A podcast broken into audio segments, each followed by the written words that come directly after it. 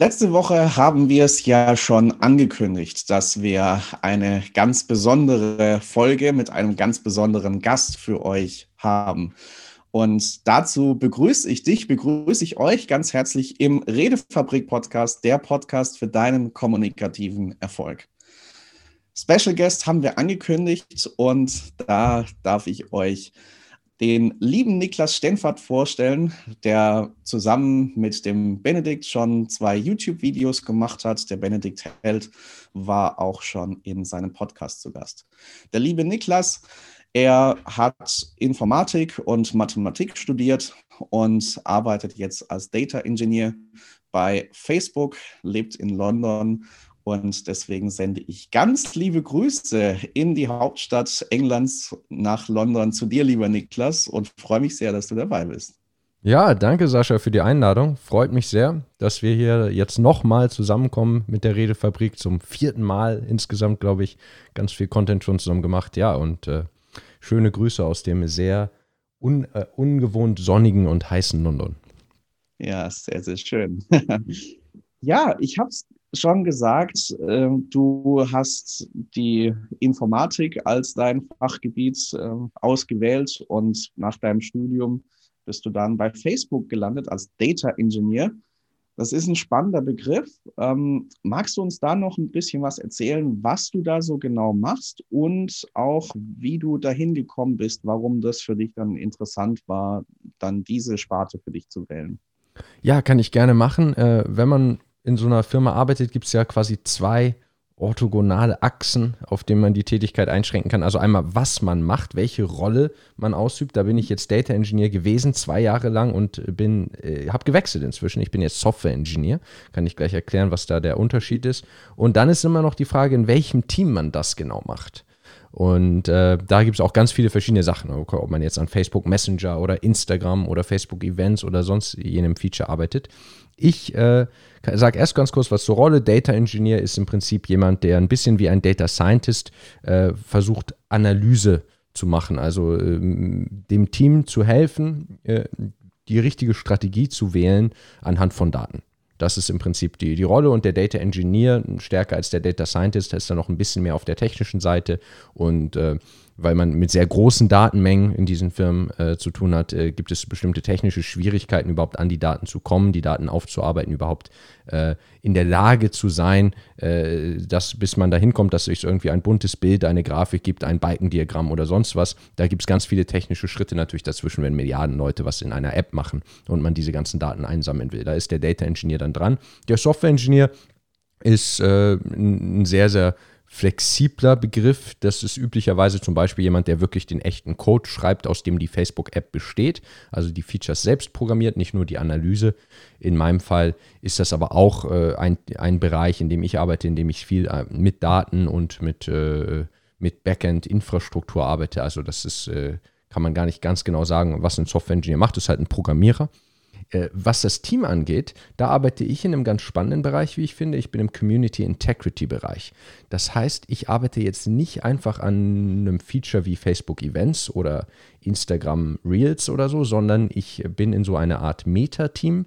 Das ein, ein riesen, riesen Team, das sich damit beschäftigt, schlechten Content, schlechtes Verhalten äh, zu bekämpfen auf den Plattformen. Das, das geht von Hassrede über Kinderpornografie bis Fake News und Wahlmanipulation. Riesen, Riesengebiet. Da bin ich dann wieder in einem Unterteam. Also ganz spannender Bereich. Ja, ja, tatsächlich sehr, sehr spannend. Und ich glaube auch mega wichtig. Also wenn ich so auf die sozialen Plattformen schaue, was da teilweise auch an Hasskommentaren kursiert, ähm, da ist, glaube ich, das auch mega wichtig, da auch Grenzen zu setzen, Grenzen zu wahren und äh, dafür auch zu sorgen, dass die eingehalten werden oder dass die, die dann die Grenzen überschritten haben, dann auch da verschwinden und das dann dementsprechende Konsequenzen hat. Ähm, ist, ist ja auch dann ein, eine wichtige Facette schon, wenn wir dann später auch nochmal ausführlich über Kommunikation reden, ist es ja auch dann klare Werte zu haben und für die auch einzutreten und ähm, auch schön zu hören, dass das tatsächlich auch so, so stattfindet. Und ähm, würdest du sagen, ähm, aus deiner, aus deiner ein, eigenen Wahrnehmung heraus, finde ich auch gesellschaftlich spannend, weil ich so den Eindruck habe, so wie das auch in der Berichterstattung ist, mit Hasskommentaren und so weiter, Kinderpornografie und was man so hört, ähm, dass es gefühlt mehr geworden ist und größere Intensität geworden ist. Oder ist es einfach nur das, weil nochmal mehr die, der Fokus der Berichterstattung jetzt mehr darauf gelenkt wird? Was würdest du da aus deiner Wahrnehmung sagen?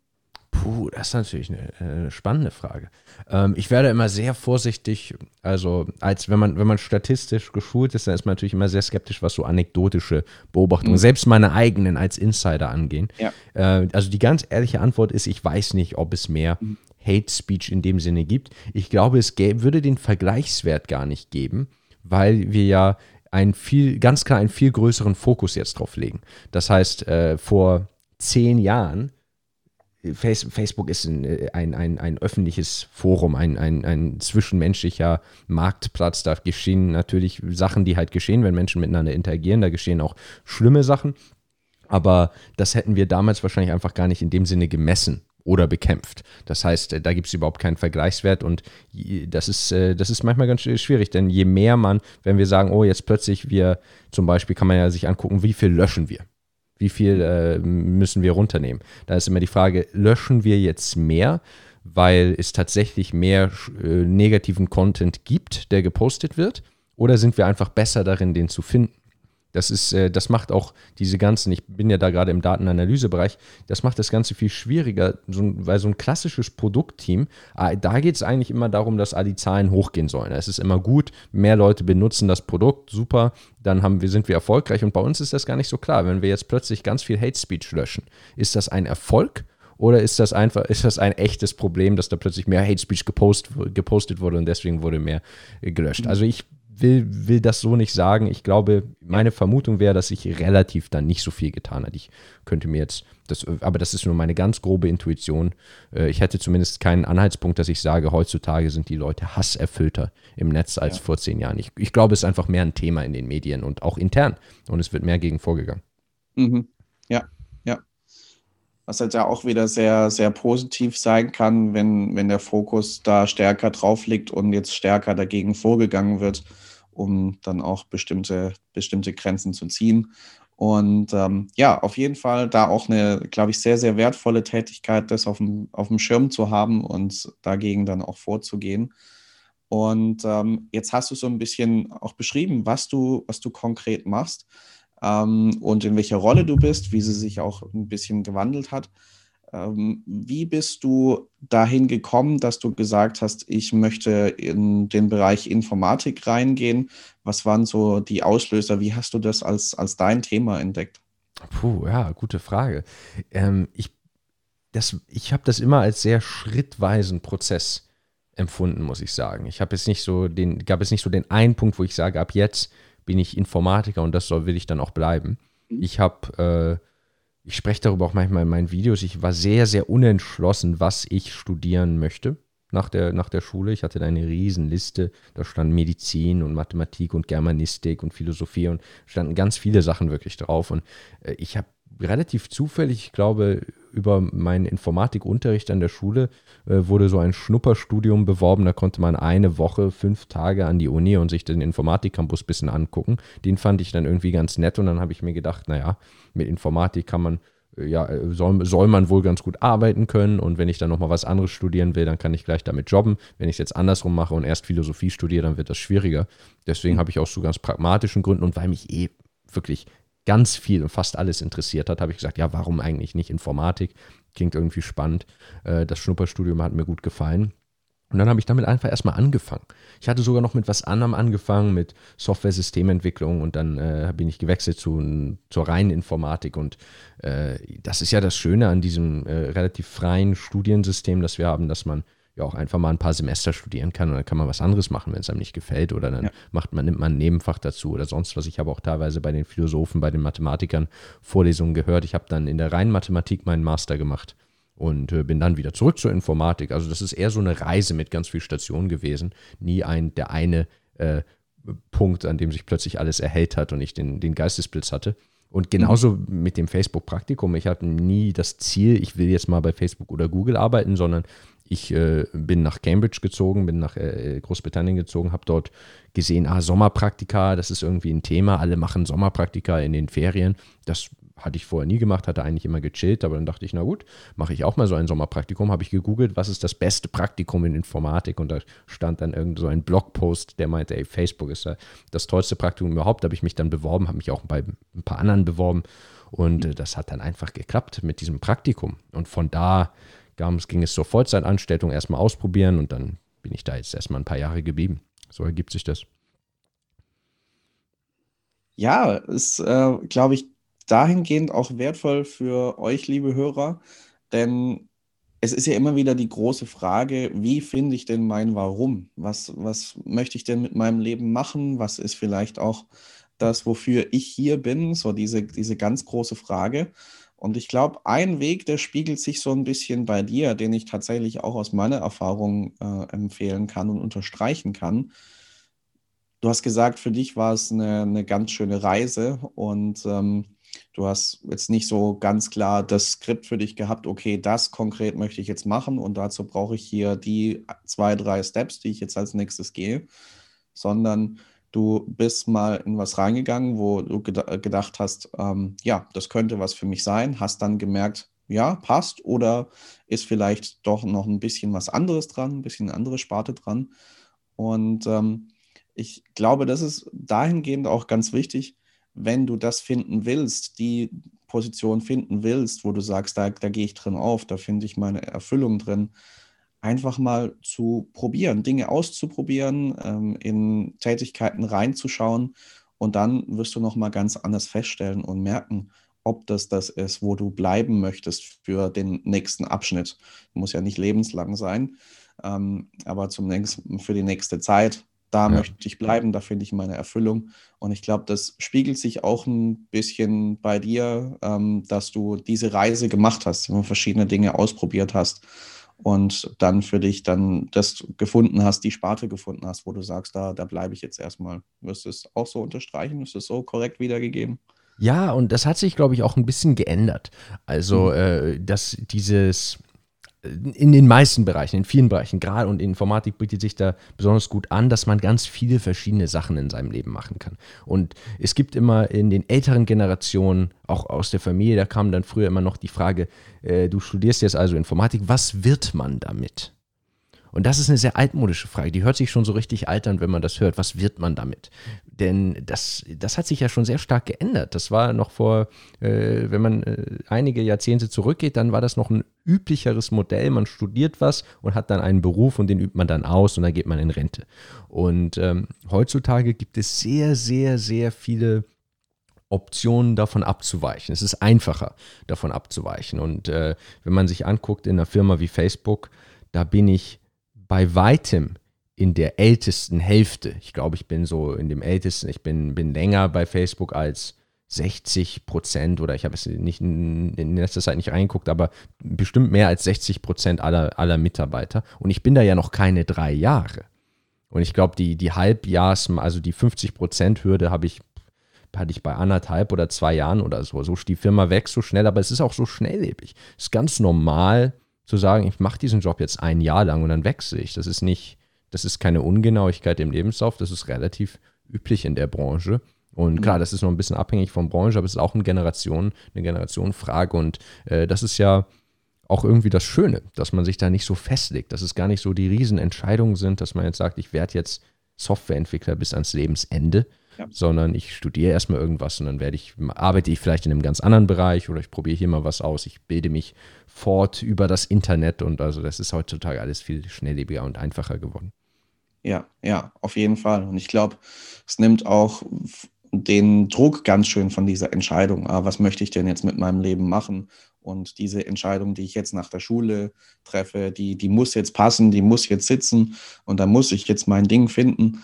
Und ähm, das, das kann ganz schön Druck aufbauen. Das habe ich auch schon bei Menschen gespürt, in, die in dieser Frage drin waren. Und ich glaube, da nimmt es ganz schön Druck raus, zu sagen, okay, ich gehe jetzt mal in eine Richtung und damit verschließe ich mir nicht unbedingt Türen, sondern ich kann danach immer noch sagen, äh, ich orientiere mich nochmal in eine ganz andere Richtung und gestalte es nochmal neu. Und das ist, glaube ich, auch eine, eine sehr, sehr wertvolle Entwicklung, ähm, die, die Druck rausnimmt. Ich finde es spannend, so in deiner Tätigkeit, äh, was du beschrieben hast. Ähm, was würdest du so grob sagen? Du hast es auch in einem deiner YouTube-Videos ähm, mal etwas ausführlicher beschrieben. Würdest du kurz zusammenfassen, wie so ein, ein typischer Arbeitstag bei dir aussieht? Ah, ein typischer Arbeitstag. Da kommt immer diese Klischee-Antwort, jeder Tag ist anders. Mhm. Aber vielleicht stimmt das gar nicht so sehr. Ähm, es gibt da schon, schon so gewisse Muster. Man muss natürlich sagen, wir sind im Homeoffice. Wir sind schon wirklich lange im Homeoffice, seit mhm. März äh, 2020, also jetzt äh, anderthalb Jahre äh, ungefähr. Und äh, das, äh, ja, das äh, wird auch noch bis September, Oktober so gehen. Insofern ist das natürlich noch mal ein großer Unterschied. Das heißt, ich, Arbeitszeiten hatten wir sowieso vorher nie. Das, das muss man auch dazu sagen. Also man äh, geht halt irgendwie ins Büro, wenn man Lust hat und äh, wann man möchte. Das, diese Option ist jetzt nicht mehr da. Ansonsten kann man eben im Wesentlichen unterscheiden, dass man natürlich Meetings hat und dass man ganz viel Zeit hat, indem man einfach an seinen Projekten arbeitet und programmiert in meinem Fall, weil ich als Softwareentwickler. Und da würde ich sagen, dass vielleicht so, ja, das ist, es hängt auch immer sehr stark von der jeweiligen Phase ab, ob man gerade viel in der Planung ist, aber vielleicht so 20 Prozent meiner Zeit sind einfach Meetings in denen ich äh, mich entweder, äh, da gibt es natürlich so wöchentliche, dass man jede Woche sich mit dem Kollegen trifft, online, virtuell im Moment und bespricht, was alle gerade so machen, aber ganz viel ad hoc. Denn das sind halt Riesenprojekte, an denen man arbeitet, wo gar nicht ein einzelner äh, riesen, äh, große Fortschritte machen kann, ohne ständig sich mit anderen auszutauschen, weil diese Systeme viel zu komplex sind, als dass man da alleine äh, Probleme effektiv lösen könnte. Das heißt, man äh, hat ständig Meetings, manchmal abends, weil dann die Kollegen in den USA sitzen. Das gibt es natürlich viel, wenn man für eine amerikanische Firma arbeitet. Mhm. Und ansonsten ähm, arbeite ich an, naja, Softwareentwicklung und äh, da gibt es immer viel Planung. Man überlegt sich, wie man jetzt äh, das implementiert. Man äh, setzt sich Meilensteine. Man muss äh, äh, sich seine Zeit natürlich so ein bisschen einteilen, teilweise mit dem Team, teilweise in Eigenregie. Überlegt man, das ist jetzt der nächste Schritt und muss das große Projekt, das äh, vielleicht das ganze Halbjahr in Anspruch nimmt, zergliedern in ganz kleine Bereiche und sich überlegen, was mache ich in, was mache ich diesen Monat, was mache ich diese Woche, was mache ich heute. Und dann schreibt, schreibt man Code. Ja. Ja, ja. Ja, wenn ich, wenn ich das so höre, dann gerade bei diesem Teil, wo du ähm, selber an deinen Projekten arbeitest, ähm, wirkt für mich so, als wäre da eine, eine, Parallele auch zu Leuten, die jetzt in der Selbstständigkeit arbeiten, die auch relativ viel Zeit natürlich freigestalten können, auch da ihr, ihr eigener Chef sind. Und ich habe das auch schon gehört, dass das Segen und Fluch zugleich sein kann. Mhm. Dass es natürlich super ist, äh, dass ich mein Ding machen kann und mir selber auch meine Tage strukturieren kann, so wie ich vielleicht dann auch am besten arbeiten kann und mich dem eigenen Biorhythmus auch sehr gut anpassen kann und ähm, sehr flexibel bin. Gleichzeitig auf der anderen Seite kann es auch eine, ein Hindernis sein, ähm, wenn das niemand für mich tut und ich diese Selbstdisziplin und Selbstorganisation nicht so habe, dass da wichtige Arbeiten auf der Strecke bleiben, dass ich da das, das Ganze vielleicht eher zu locker nehme, zu lange aufschiebe und dann mega den Stress habe. Ähm, wie, wie würdest du sagen, wie äh, gelingt dir das? Ähm, dich selber da in der Zeit, die du für dich selber frei strukturieren kannst, das auch wirklich diszipliniert zu tun, um dann auch Ziele zu erreichen, Projekte fertig zu bekommen? Ja, es ist auf jeden Fall ein sehr guter Punkt. Das hat natürlich Vor- und Nachteile. Ich muss sagen, unterm Strich äh, würde ich das, äh, bin, ich, bin ich sehr zufrieden, dass ich diese Freiheit habe. Und ich glaube, es wäre auch schwer, wieder in die andere Richtung zu gehen. Ich könnte, glaube ich, nie wieder, also ich könnte nicht in einem Job arbeiten, wo ich einen Stundenzettel habe. Mhm. Aber genau, es ist, äh, man muss sich die Zeit selbst einteilen. Es gibt die Gefahr, dass man die Sachen nicht schafft und es gibt ja auch die Gefahr, dass man sich überarbeitet. Dass man sagt man, dass man überhaupt nicht, äh, gerade im Homeoffice, wenn man nicht nach Hause gehen kann, dass man gar nicht diesen, diesen Cut, äh, diese, die sagt, dass ich jetzt ist der Arbeitstag zu Ende. Und ich sage gleich was zum generellen Zeitmanagement, aber da finde ich immer ganz schön, äh, die, die Anekdote oder den, das Ritual einer meiner ehemaligen Managers hat das äh, eingeführt oder mir zum ersten Mal erzählt. Er geht jeden Morgen zur Arbeit und jeden Abend nach Hause, obwohl er im Homeoffice ist. Mhm. Und das, das fand ich ein ganz schönes Ritual, dass er sagt, ich gehe morgens, macht er einen Spaziergang, er geht effektiv im Kreis und dann ist er im Büro, dann ist er ansprechbar, dann ist sein Laptop offen, dann äh, ist sein Handy an, dann kann man ihm schreiben, dann arbeitet er und abends irgendwann, 18 Uhr, 19 Uhr, geht er, macht er seinen Abendspaziergang, geht vielleicht beim äh, noch Einkaufen unterwegs, aber dann geht er quasi nach Hause und dann ist Schluss. Und dann äh, macht er nichts mehr für Facebook und ist auch nicht erreichbar. Und äh, sich solche Grenzen zu setzen, das ist eine Typsache natürlich, ob man das möchte. Vielleicht möchte andere möchten die diese chaotische Flexibilität haben, mal ganz spät, mal ganz früh zu arbeiten. Aber es gibt durchaus viele Leute, die sich dann einfach selbst so Arbeitszeiten schon mal setzen. Jetzt ist natürlich noch die Frage, was man in diesen Arbeitszeiten macht. Und da ist es, glaube ich, äh, wie, also da gibt es so bestimmte gute Praktiken, gute Best Practices die, äh, des Zeitmanagements. Und äh, ein ganz wichtiges ist, dass man äh, die Projekte in ganz wirklich kleinschrittige Tasks und To-Dos herunterbricht. Das ist, äh, äh, also überhaupt To-Do-Listen zu führen, ist ganz wichtig, das zu externalisieren. Also, äh, dass man sich nicht ständig im Hintergrund, Hintergrund alles merken muss, was man überhaupt noch machen muss und hat diese riesengroßen Projekte, gerade wenn man an vielen komplexen Systemen und Projekten arbeitet, dann muss man ganz, ganz klar machen, was ist jetzt in jedem Projekt der nächste Schritt, den ich machen muss. Auch wenn das irgendwie nur fünf Sachen sind und man sich die, die sich die merken kann, ist das Problem, wir haben, äh, wenn wir es nicht aufschreiben, gibt es, äh, haben wir so etwas, äh, was die Neurowissenschaftler Rehearsal Loop nennen. Das die ganze Zeit passiert, dass ich sage, äh, das ist, kennt man auch bei ganz alltäglichen Sachen. Ich unterhalte mich jetzt hier im Podcast und denke, ah, ich muss noch, ich muss noch äh, äh, meine Großmutter anrufen. Ja, die hat heute Geburtstag oder das muss ich, muss ich noch machen. und das, pl plötzlich kommt das in meinem, äh, taucht das in meinem Gehirn auf, obwohl ich die ja jetzt gar nicht anrufen kann. Das ist also völlig verschwendete Zeit und Energie, dass ich jetzt darüber nachdenke, weil ich ja jetzt gar nicht daran einen Fortschritt machen kann. Und da ist es eben ganz wichtig, dass man sagt, ich externalisiere das, ich schreibe auf, ich habe ein verlässliches System, wo ich jeden Tag rangehe und das muss ich jetzt noch alles erledigen. Und dann habe ich die innerliche Ruhe, mich ganz auf das äh, zu konzentrieren, was jetzt hier das Podcastgespräch ist. Ich denke nicht darüber nach, was ich nach dem Podcastgespräch tue. Das sagt mir mein System. Und mhm. äh, ja, da gibt es dann noch so weitere Sachen, also dass das ganz spezifische Tasks sind, dass man nicht schreibt, To-Do heute am Projekt arbeiten, sondern genau, was ist jetzt das nächste? Was, was muss ich machen? Ich muss äh, mein, mein Programm einrichten, vielleicht meine Entwicklungsumgebung oder ich muss irgendwie die erste Zeile Code schreiben oder sonst. Also ein ganz kleiner Task. Und eine Sache, die ich äh, abschließend noch ganz schön finde, ist, dass man jeden Tag überlegt, was ist das, was ist eine Sache, die besonders wichtig ist, die ich heute mache und die ich am wahrscheinlichsten sonst aufschieben würde. Das hat man oft, so diesen Tag, so diese Sache, die, das bleibt bis am Ende liegen. Das ist ein bisschen unangenehm, ein bisschen anstrengend, aber wichtig. Und äh, das ist ein ganz gutes Prinzip, so sich das einmal morgens zu überlegen und dann das als erstes zu machen. Das hat sich sehr bewährt. Ja. Ja, total coole Impulse. Ich habe gerade bei dem ersten, den du genannt hattest, mit ähm, dem Beispiel, wo dann einer, der im Homeoffice arbeitet, äh, trotzdem rausgeht und zur Arbeit läuft und dann abends wieder nach Hause läuft. Ich habe so gedacht, hm, ist eigentlich super, weil äh, kann, äh, könnte ich, ich arbeite auch im Homeoffice, zwei Fliegen mit einer Klappe schlagen. Ich äh, habe gleich noch Bewegungen, die ich sonst nicht so kriegen würde, wenn ich im Homeoffice arbeite. Ich habe äh, vor ein paar Monaten Coaching auch im Bereich Ernährung und Gesundheit gemacht. Da hat mir der Coach dann häufig gesagt, äh, schau, dass du 10.000 Schritte am Tag läufst. Und ich so, äh, wie soll ich denn das hinkriegen im Homeoffice?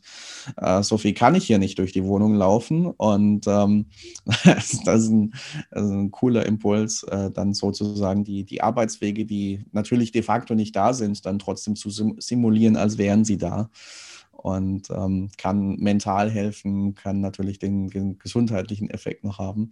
Und ähm, auch die anderen Impulse, die du genannt hast, glaube ich, echt hilfreich. Und ähm, ja. ja. man, muss, man muss Routinen schaffen. Man muss Routinen schaffen. Ich glaube, das ist wirklich der, der Schlüssel, gerade wenn so im Homeoffice alles verschwimmt. Und das ist auch äh, diese, diese täglichen Sachen und wöchentlichen mhm. Sachen, diese Regelmäßigkeiten, die schlagen alles andere. Man kann sich noch, wenn man sich einfach Sinn sagt, so heute gehe ich 10.000 Schritte und dann macht man ab und zu und dann man nimmt sich richtig zusammen.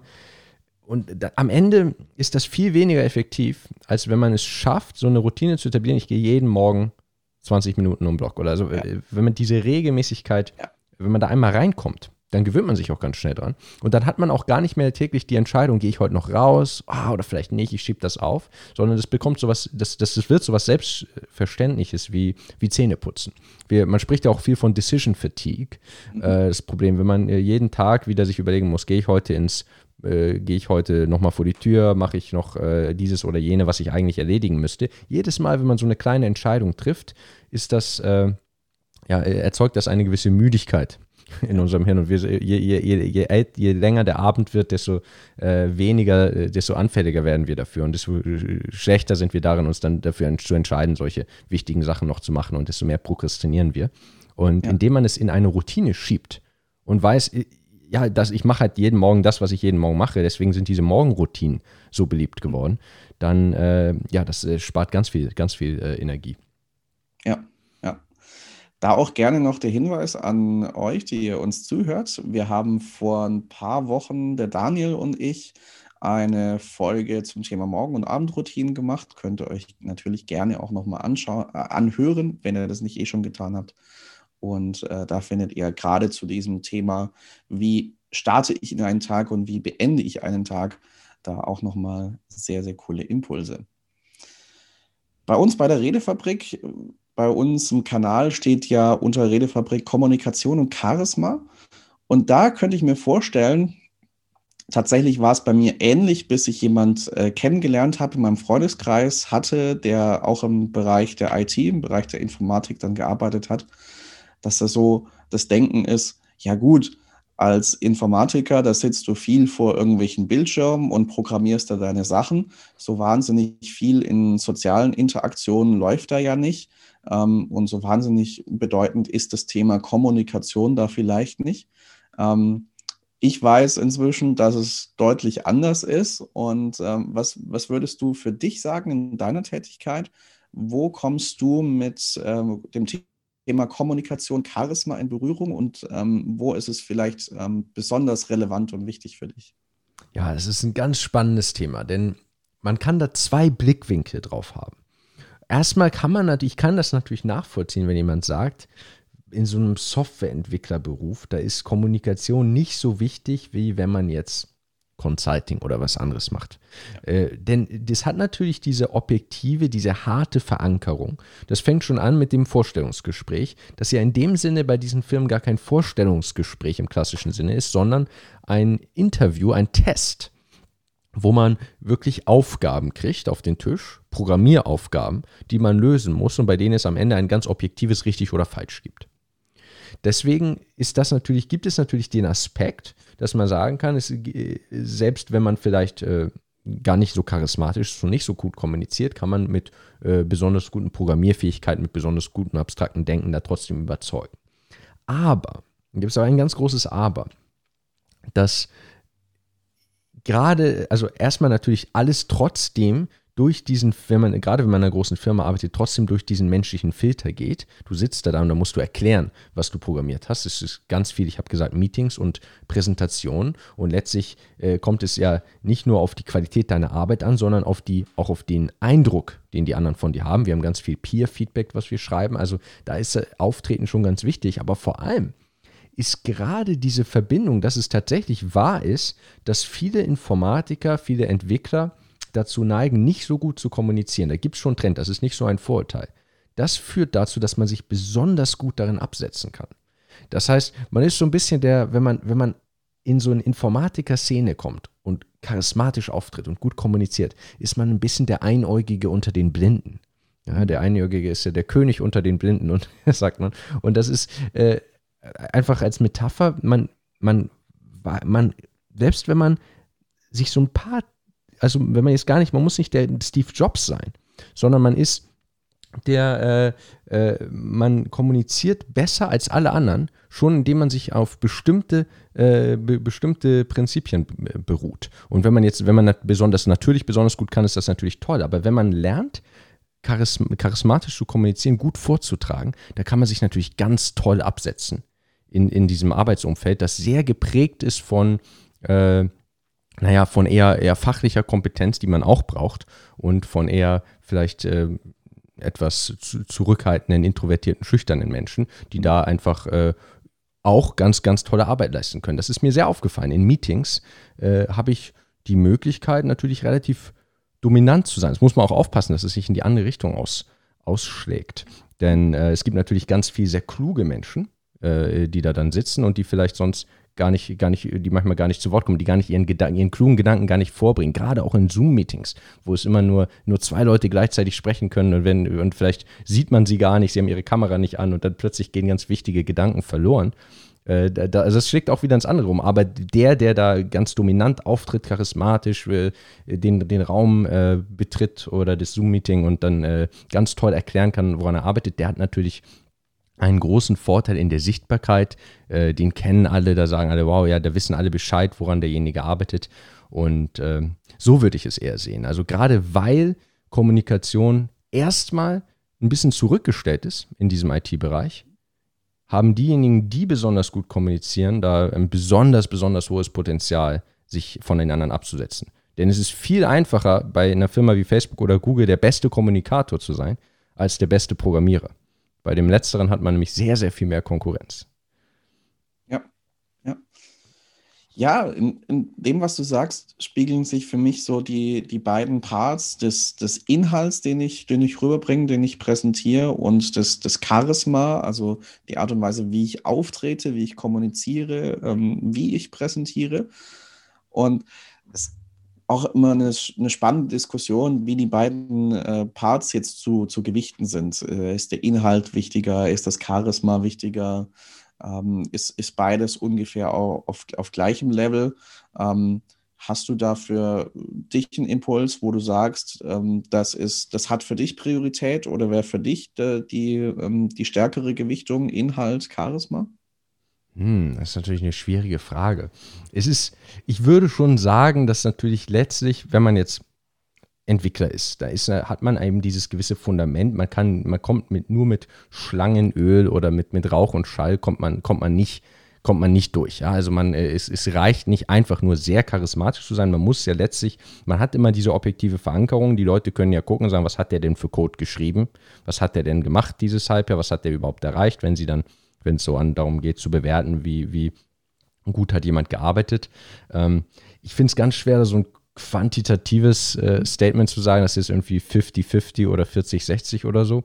Ich glaube einfach, dass es beides sehr gute Multiplikatoren sind. Ich mhm. glaube, dass charismatische Nerds das Potenzial haben, die Welt zu regieren, sage ich immer. Ich glaube, das ist wirklich einfach eine sehr, sehr, sehr starke Kombination, die gerade jetzt, also es ist genau jetzt die richtige Zeit, wenn man sich so mit so typischen nerdigen Fähigkeiten, Programmieren, äh, Computer, Data Science, wenn man da gut ist, aber auch gut kommuniziert, da ist man, äh, da ist man wirklich der ein, da hat man ein unglaubliches Potenzial, denn dann kann man in die Informatikwelt gehen und dominiert den Raum, dominiert die Gespräche, gibt tolle Präsentationen, alle sagen, wow, das würde ich auch können, so präsentieren. Andersrum ist man bei denjenigen, die nicht so IT-affin äh, sind, äh, natürlich ein, äh, ein, ja, kann man, äh, für die das ganze Internet und die Computer und alles ein Mysterium ist, ist man ein absoluter Guru und äh, kann Sachen machen, die andere nicht können und versteht Zusammenhänge, die andere nicht begreifen und äh, ist natürlich, wie, wie alle wissen, Informatik sowieso als Thema überall vorhanden und wer programmieren kann, der kann äh, mhm. äh, Hürden bewältigen, die andere nicht können. Also es ist ganz spannend, finde ich, diese Kombination. Ja, ja.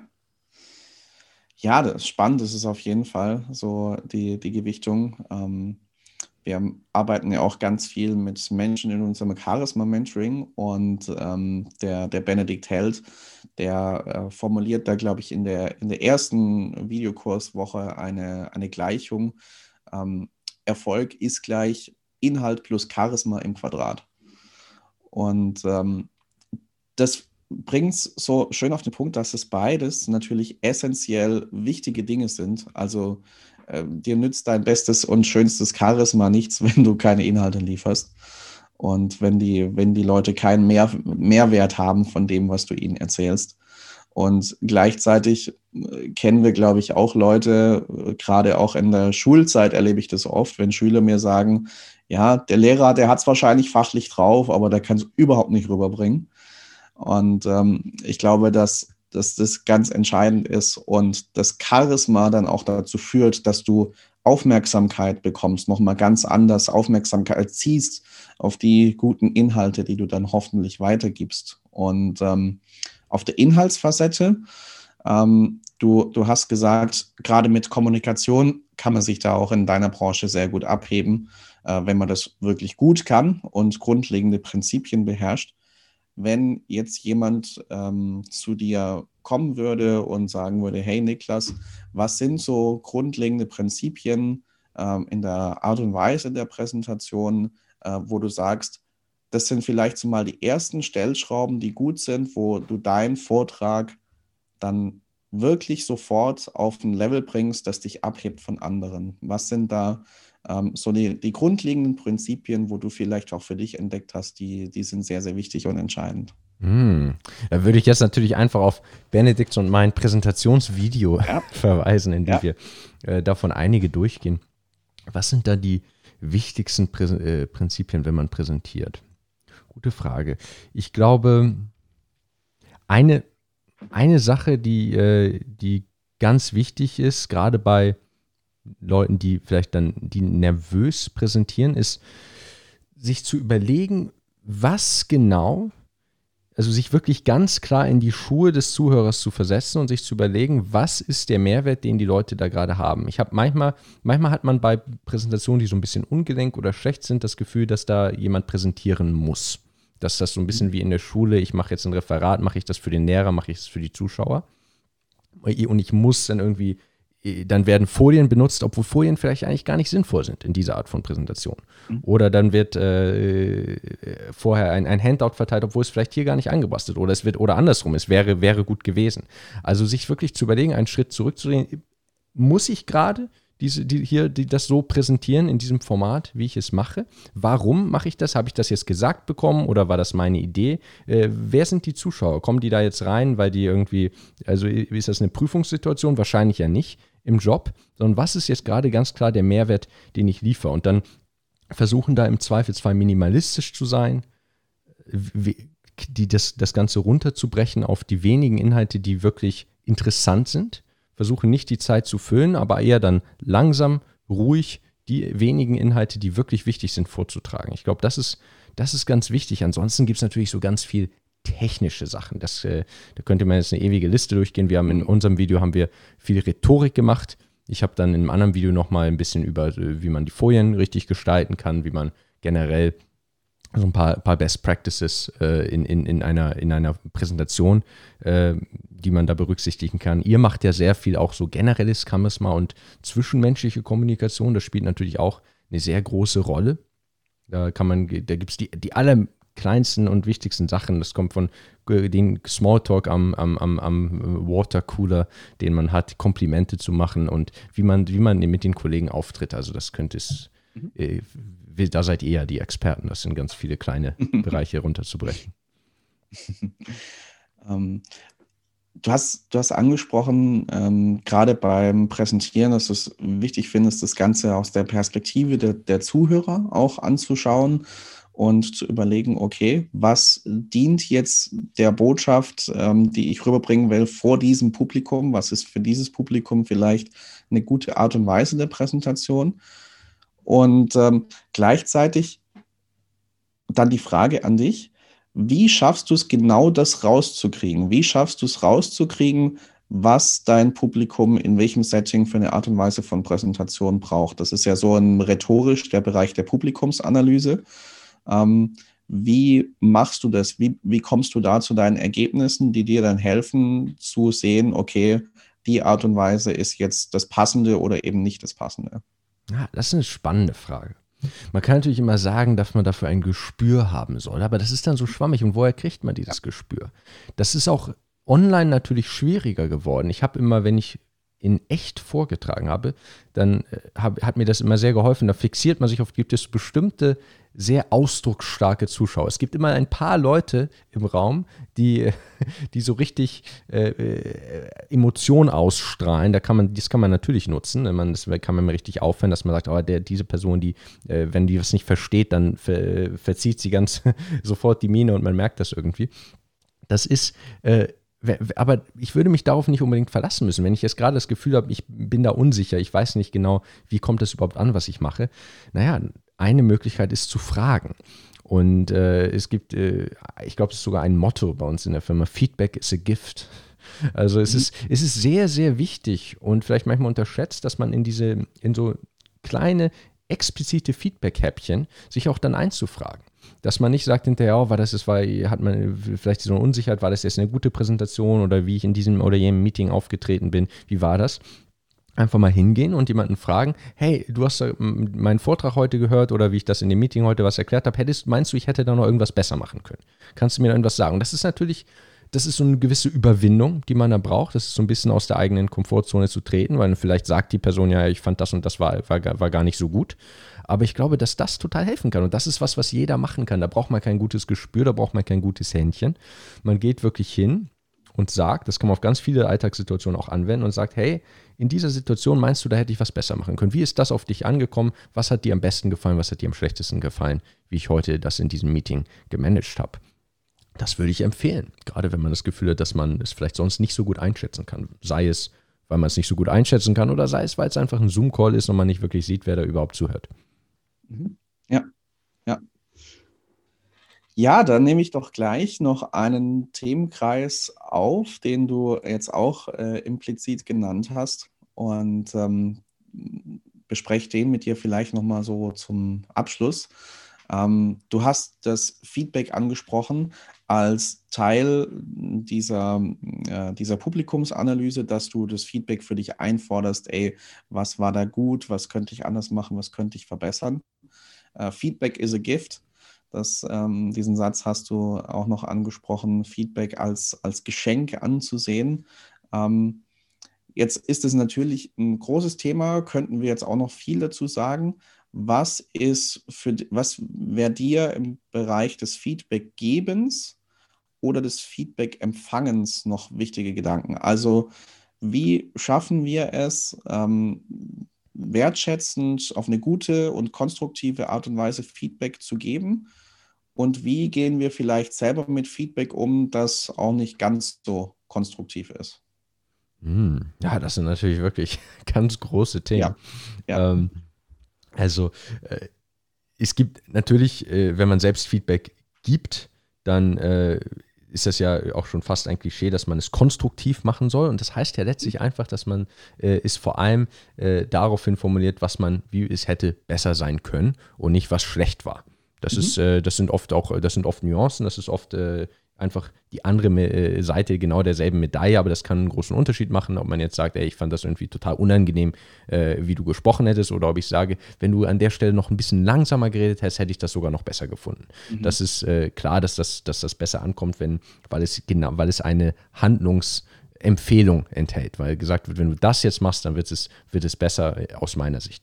Natürlich, wenn man Feedback empfängt, dann muss man, muss einem klar sein, erstmal, Leute haben ganz unterschiedliche Meinungen. Das kriegt man auf YouTube mit. Ich lese Kommentare, der eine sagt, ey, ich fand, du hast das irgendwie, du hast viel zu schnell gesprochen und dann kommt da drunter ein Kommentar, ich fand, du hast viel zu langsam gesprochen.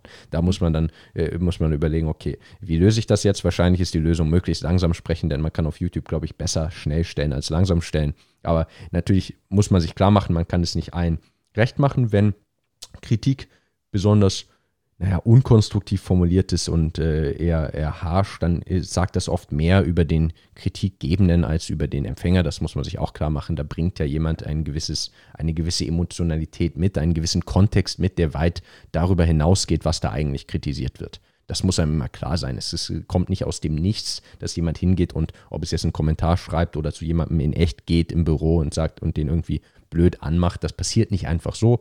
Das hat einen Kontext, der oft gar nichts mit einem selbst zu tun hat. Da muss man versuchen, eine gewisse Gelassenheit zu entwickeln, aber das ist natürlich schwierig. Und äh, konstruktive Kritik äh, sollte man auch einfach annehmen. Und, äh, so, und es ist, auch wenn es nicht immer leicht ist, zu versuchen zu akzeptieren, äh, dass da jemand äh, vielleicht eine andere Meinung hat und äh, das anders besser gefunden hat und das, das einfach anzunehmen und damit sein, seinen Frieden zu finden.